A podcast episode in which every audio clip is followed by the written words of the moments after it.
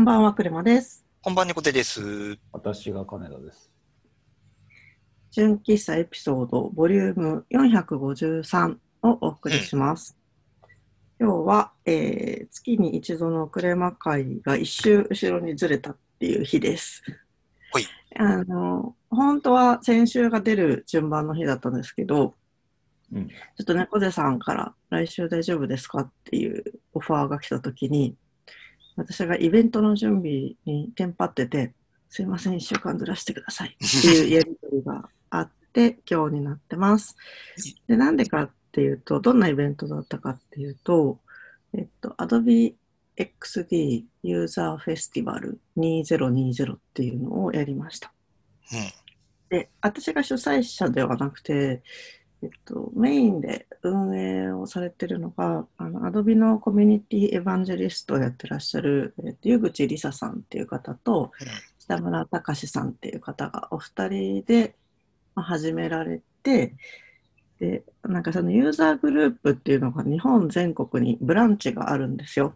うん。いろんな札幌支部だったり、沖縄支部だったりっていうのがあって、まあ、そこの代表の方々とか、いつもよく関わってくださってる方とかが集まって、うん。運営メンバーだけで30人ぐらいいたんじゃないかな。あ、結構多い状態ですね。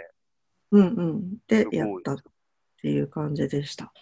で、私は、なんか、去年はお客さんとして関わってて、うん。去年は、あの、全国各地でリアルにやってたんですよ。そのキャラバンみたいな。うん。で、あの、去年ね、松山でやった、あの、その愛媛の、うん。えっと、イベントには行ったんですけど、うん。あーごめんなさい、愛媛じゃないや。あ、合ってるな。松山です。うん。松それ山。で、あのすいません、松山のイベントには行ったんですけど、あの、それ以外は行けなかったんじゃないかな。なんか、忙しくって。う。っていうん感じで、今年も参加したいなとか思ってたんですけど、そしたら、まあ、今年はコロナっていうことでオンライン開催になって、で逆に自分も家でずっとこもりすぎて誰とも会えてなくて寂しいなっていうのがあって、だったらこれにスタッフとして参加した方がいろんな人たちと知り合えるし楽しめそうって思って。で、やりたいですって、最初は、それでスタッフ、あの、喋る方じゃなくて、裏方をやりたいっていうので、リサさんたちにお願いして、混ぜてもらったんですけど、うん。で、スピーカーを募集し始めて、なんかね、やっぱ、なんていう、テレ屋さんが多いのかわかんないんですけど、なかなかこう喋る人の人数が埋まらなくて。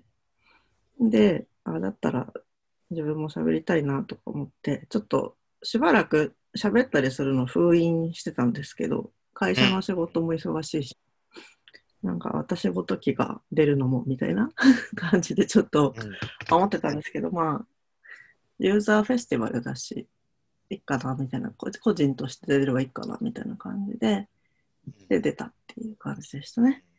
で、えっと、まあ、日頃仕事で考えてる、なんていうんだろうな、UI、UX についての話を XD の使い方に落とし込んだみたいなで、うんその、今自分が仕事の中で結構課題があるのが、そのん。ある機能とかを画面の中に作っていくときに、その状態変化をあの作るのを漏れて考慮漏れがあってうん。あのレビューの時に差し戻されたりとかあとエンジニアの人にここどうなってるんですかみたいなのを聞かれることがまあそれをゼロにするっていうのが今課題であの減ってはきてるものの、まだまだあるっていう、それでうん。なんとかしなきゃいかんなとか思っていろいろ考えてて、検索してたら、あのスタッフ、あの人の名前なんだっけ？あ、えっとね、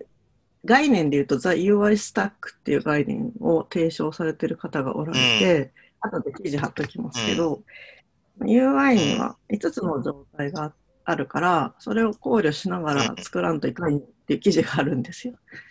で、5つの状態っていうのは、あの理想的に全部埋まってる状態と、エラー状態と、空の状態と、ローディングしてる状態と、あと途中まで入ってる partial state っていう状態か。っていうのがあって、まあそれを全部考慮しないと、あの、デジタルプロダクトっていうのは設計できないよねみたいな記事があって、でまあ、それを最初から念頭に置いとかないといけないよなっていうのを言いたかったっていう。うん、スタートからゴール、スタートからゴールまでのプロセスの中で、そういう実の段階があり、変わる、A から、仮にですよ A から B に変わる上で、何がどうなったら、その A から B に変わるのかっていうところの連携を D 上でスムーズに取るにはどうしたらいいのかっていう話。うーん。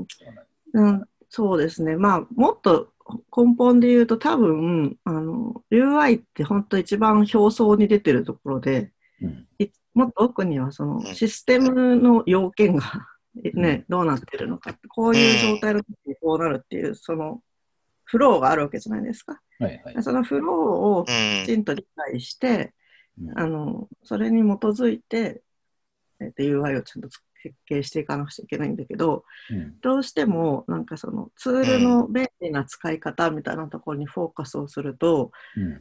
その ideal state っていうその理想の状態ばっか作っちゃう現実があるなって思って、うあの例んえ。ばメッセージアプリだったらスムーズに全部ごめん、まあ、小山さん、もう一回。うんごめんなさいうんごめんなさい。例えばメッセージアプリだったらメッセージが全部入ってる状態だったりとか、うんあの、それなんてあ理想の状態をまず先にデザインしちゃって、じゃあゼロの時どうなるのとか、データ取れない時どうなるのっていうのを、あの、考慮漏れが発生しがち。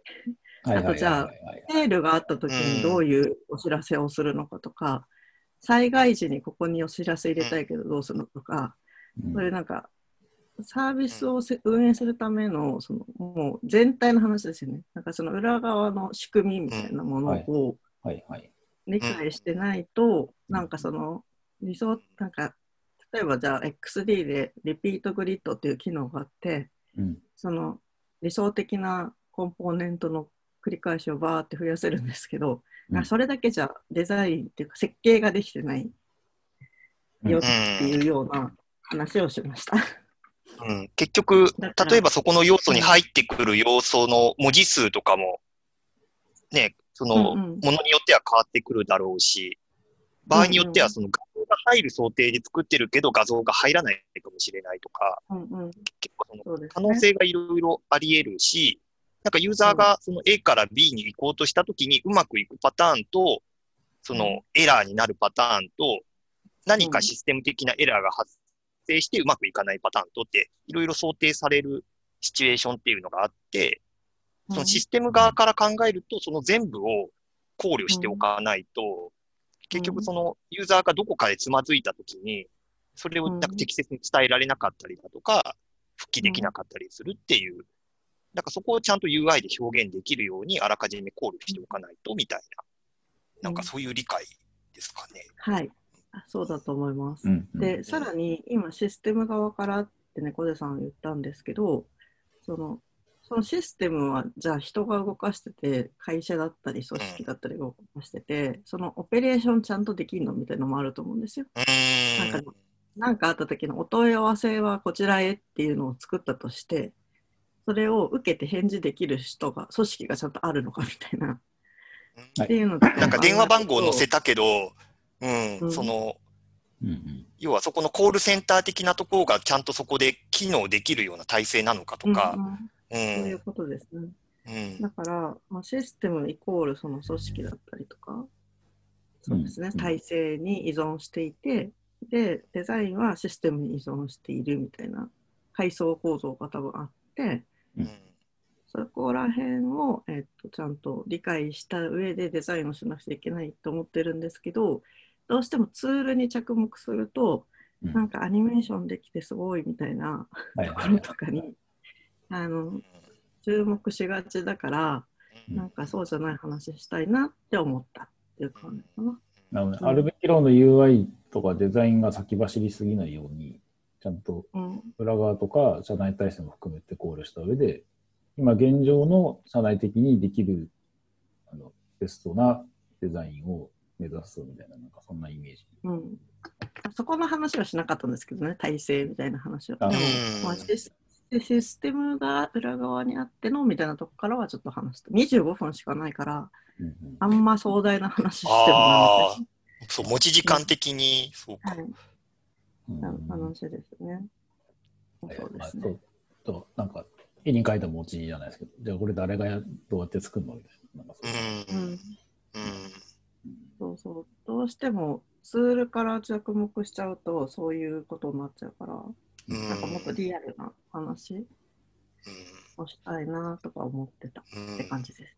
オンライン、ごめんなさい、オンラインなんでしたっけ？それ。オンラインですね。うん、で、えっと、一箇所その配信拠点みたいのをか国行為で貸してくださった会社があって、うんでそこの会社に5人ぐらい多分集まってうん、でそこから発表された方もおられたし、でうん。私は自宅から発表して、でも土曜日に回線が混むのではみたいな話もあったから、土曜日に同じぐらいの時間帯に速度どれぐらい出てるかとかを何週間か前にチェックしてあうん。それでまあ大丈夫そう。なんか50メガ BPS 以上であればいいっすよみたいな感じになって、でうちあ、80ちゃんとそこも基準があって。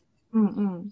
80ぐらいは出てて、でもみんなあの、なんだっけ、ヌーロじゃなくて、いろんな、うんうん忘れちゃった、サービス名とかみを見ろとか。はいはい、を契約してる人って、なんか300ぐらいとか出てるんですよ。300メガ BPS。うんすげえ羨ましいぜって思いながら。うちは90、88から90とかそれぐらいで、まあでも、配信担当の加藤優馬くんっていう大学生でアドビのあのお仕事すごい手伝ってるあの映像系の男の子がいるんですけど、彼がいいよって言ってくれたから、まあじゃあそれで行きますみたいうんな感じでした。うん。その場でなんか反応が見えたりとか。あ、もうそれはやっぱ余裕がなくって、あのーなんだろうな、あの、スクーさんの授業も一回だけやったことあるんですけど、スクーさんってオンラインスクールですね。それだと、あの、アシスタントの方がついてくださって、で、あの、コメントを拾って、先生こんな意見が来てますけど、みたいな進行をしてくださるんですけど、まあ、昨日のイベントとかだと、まあ、やりようによってはもちろんできたと思うんだけど、25分だから、まあ、それもうん。ねこの時間は自分で喋るっていう感じで、それで喋ってるともうコメントとか見てる余裕もないしう、ん。見ようと思えば技術的には見れるけど、精神的には見れないみたう。いなん感じでした。うん。結局時間内に収めようとしなきゃいけないから、そのうんね、チャットとかでの反応を拾ってると、もう時間内で収まらなかったりする。うん。うん。ちょっとその時間だと、私の内容だと厳しかったな。うん。でもやり方によっては、あらかじめ集めておきつつ、皆さんどうですかみたいな投げかけもしてとかはできるかもしれないですね。うんそれだとやっぱりなんだかんだで1時間半とかはいるんじゃないかな。一人で、うん一つのテーマで。うん。でもすごい良かったのは、いろんな各都市の人と、あの準備で2ヶ月ちょいぐらいかな。やりとりで、ほぼ Slack で全部やりとりしてたんですけど、うんで、なんか、デザイン班とか、あの、PR 班とか分かれてやって、で、なんか予算がちょっとついてたので、あの、プロモグッズ作っていいよって言われてて、で、ロゴマークデザインさせてもらったりとか、私デザイングッズ班やってたんですよ。うんで、なんか、あの、T シャツとかマスキングテープとかを、あの、頑張って作品作った方とかに差し上げる分とかがあったり、うん。あとスタッフも全員同じ T シャツを着たかったので、うんあらかじめみんなのサイズを聞いたりとか、なんか T シャツ屋さんに見積もり取ったりとかしてて、なんかちょっとうん。学園祭っぽくて楽しかったです。あ、じゃあもうそう、スピーカーの人たちはみんなその、おお揃いの T シャツ着て、うん。とか、スピーカーとスタッフの人はスタッフも。うのん。うん。であと、イベントが基本無料だったんですけど、あのサポーター枠っていうのを作って、5000円お支払いいただいた方にはグッズを差し上げますっていうふうに。おー。でで、グッズを T シャツとマスキングテープとマスクか、マスクを作ったらはあ、、今時っぽいですね。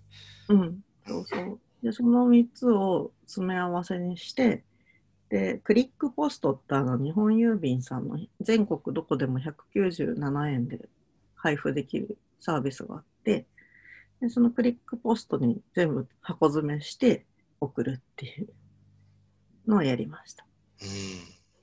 うん。うん、マスクはアドビのまロゴが入ってる？あ、入ってないですね。あの、ユーザーの自由な集まりなので、あ、はいはい。はい。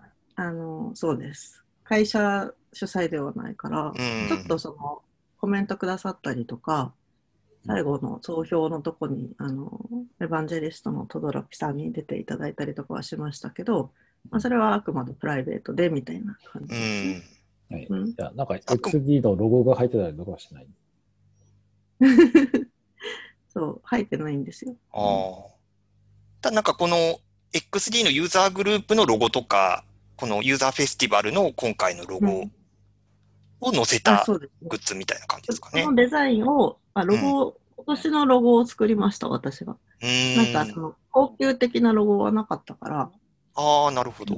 変えても大丈夫だよって言われて、じゃあ変えましょうってなって、でうん去年、あの佐藤治さんっていうデザイナーさんが作られたロゴがあって、でそれがちょうど U の上に点々がついてて、スマイルみたいに見えるデザインだったんですね。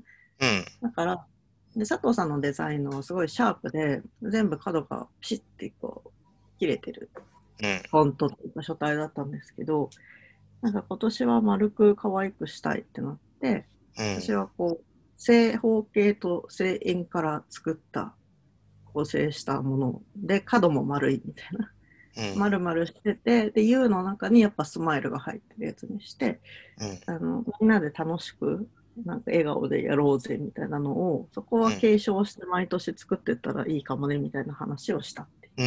いう、うん、感じですね。うんあロゴの色は XD の、あの、テーマカラーっていうか、なんかむ、あはいむらすね、一応そこはなんか XD っぽさっていうのは残しつつ、まあよりちょっと柔らかくカラーコードはねちょっとだけ変えてて、あ、あの色まんま使うと結構あ、なんかいろいろセンシティブな、うん、うん。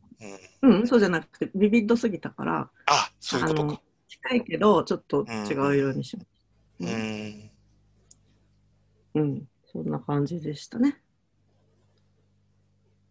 総括すると楽しかったですっていう話です。うん。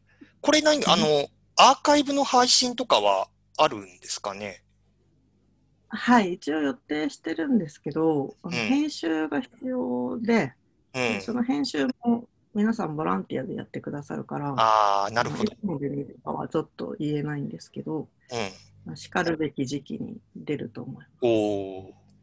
うんなんか、特にトラブルもなく終わった。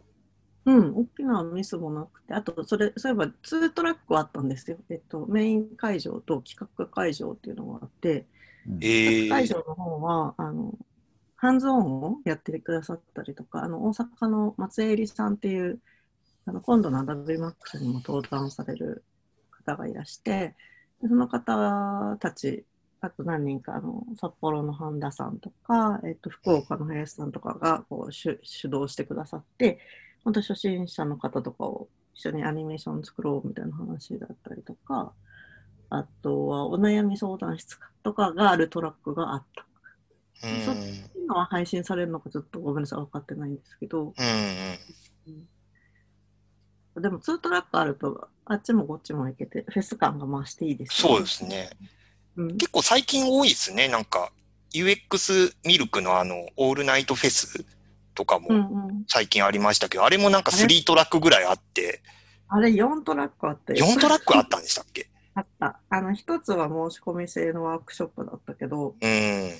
うん全部で4つあって、うん。もうどれ見ればいいのみたいな感じになった。うん、僕もあれ、数多すぎてもうアーカイブ、もう諦めてアーカイブで見ようと思って、そうですうね。ん、すごい盛りだくさん。あれすごいうまいなと思って、アーカイブは3000円お払いするとうん。見れる。うん。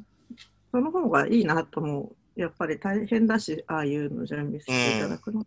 うん。うんそうリアルタイムは無料で、アーカイブ見ると3000円みたいそうそうそう。もう最初に速攻で3000円の券買いました。うん、僕もそうでした。絶対見れない。うん。そうそうそう、夜中の3時からのセッションとかあって、おおと思うんで何人か録画禁止の方がいらっしゃったから、う。録画禁止の方をできるだけリアルで見てっうん。うん。て感じだった。うん。でもうあとは録画で見ようと思って。うん。うん、でもさ、大体十中八九録画って一人だと見ないんですよ。あうん、わかります。あ。うんで。しょ、うんなんか後回しにしてますねナイトとかでも録画参加、ビデオ参加っていう枠があるんだけど、大体全部ちゃんとは見えなくて、なんか積んどく状態があるから、もったいないなって思っていて、だから、録画をお金払った人で見る回とかがあればいいのかな。ああ、なんかい一斉に見て、その後、なんか Discord かなんかわかんないですけど、こうかん感想言い合ったりとか。うん見ながら感想を言う。あ、見ながら。うんまあうんうん問題はお金をちゃんと払ってる人じゃないと権利を侵害しちゃうから、そこはん。ちゃんと事前に調整しといて、うんみたいな。うん。確かにそういうのあるといいですね。うん、うん。そうそう。あ、そうそう。今年思ったんですよ。あの、Adobe Max 本家もオンライン開催だから、うん。あの現地時間組と日本組のなんかいろいろ日本用のキーノートとかもあるらしいんですけど、なんかそれをワイワイする会をやろうって言ってて、うん。あのね、家で一人で見ててもつまんないから、うん。それこそ Discord とか立てて、うあん。のこの人、まあ、あれ面白くねみたいなの言いながうら見ん。るのをやろうと思ってるので、ご興味ある方は連絡ください。なんかあれですね、うん I- iPhone、新しい iPhone の発表をみんなで見るみたいな感じの、あ、そうですね。ね、ワイワイしながら見れて、う、うんん楽しそう。今年はまた、今年はっていうか例年そうですけど、その MAX の時に新機能が発表されるじゃないですか。うん。だから、うんうんそれをみんなで楽しみながら見れたらいいなと思っていて、なんか Facebook のプライベートなイベントだけ立てたけど、何もしてなくて、あ、そろそろ なるほど行こうかな。うん。うん。って感じです。あ、あともう一個あった。宣伝していいですか？あ、どうぞ。すいません。あの、今の話したものはもう終わったんですけど、えっと、10月の10日に違うイベントでまた話すことになってて、あの、んツール同士の比較、デザインツール同士の比較の話をするんですけど、長谷川康久さんと山本あさみさんと私っていう3人で、うん。えっと、スケッチと Figma と XD の話をしまおす。おおいいーいいいいですね、いいですね。でそれがあの有料イベントのもので、うん。まだやっぱり今ってすごい良質なイベントが無料ですごいどんどん見れるご時世に、あの有料で最初から見るのだけでも有料っていう枠組みなので、若干ちょっとあの販売に苦戦はしてるんですけど、あ、そうなんですか？うんはい、でも録画、本当ですか、録画枠もあるので、まあ、よかったら見てみてください。あ、それもじゃあどっかにリンクを貼っておきます。あ、ぜひぜひ。はい。あれですか、宗派ごとにバチバチでやり合う感じですか？いや、そんなことなくて、結局、みんなどれ、3人ともみんな使ってんですよ。はいはい要するに。うん。全員全部使ってるから、便宜的にこれを話そうってなってるだけで、うんはいだって私なんて会社の指定ツールが、あの、 Figma なので今、はい。ええそうそうそう。なんでしゃってましたね。スケッチのものを Figma に載せ替えたりとかをやっうてて、ん。うん。やっぱそれこそね、シーンごとに使い分けるべきじゃないですか。これが得意なものはこっちを使うっていうのがあるので、うんまあ、その話をしようかなって感じで、あんまバチバチには 殴り合いにはならないっていうならない予定で。ポジショントーク限定でプロレスになるのかなと思ったんですよ。そういうわけいやいやいや、多分何々ちゃんも可愛いけど、何々ちゃんもここが可愛いっていう感じになると思います。なるほど。それは逆 逆にあの水面下でもうきあのテーブルの下で蹴り合ってる女子会みたいな。いやいやいやいやいいやいやや、なんでそのプロレスみたいな。な、なんでそっちに持っていこうとするんだっていう。いや、それはそれでなんかお金払うあれかな。そっか。こお金払うんならエンターテインメントにしろってことですね。の方が割と僕は見たいね。わかりました。ちょっと提案しときます。はい。はい。お願いします。はい。じゃあ、お時間もよろしいようなので、今日ははいここら辺で締めましょうか。はい。はい。はいはい。どうもありがとうございました。じゃあ、皆さんおやすみなさい。おやすみなさい。おやすみなさい。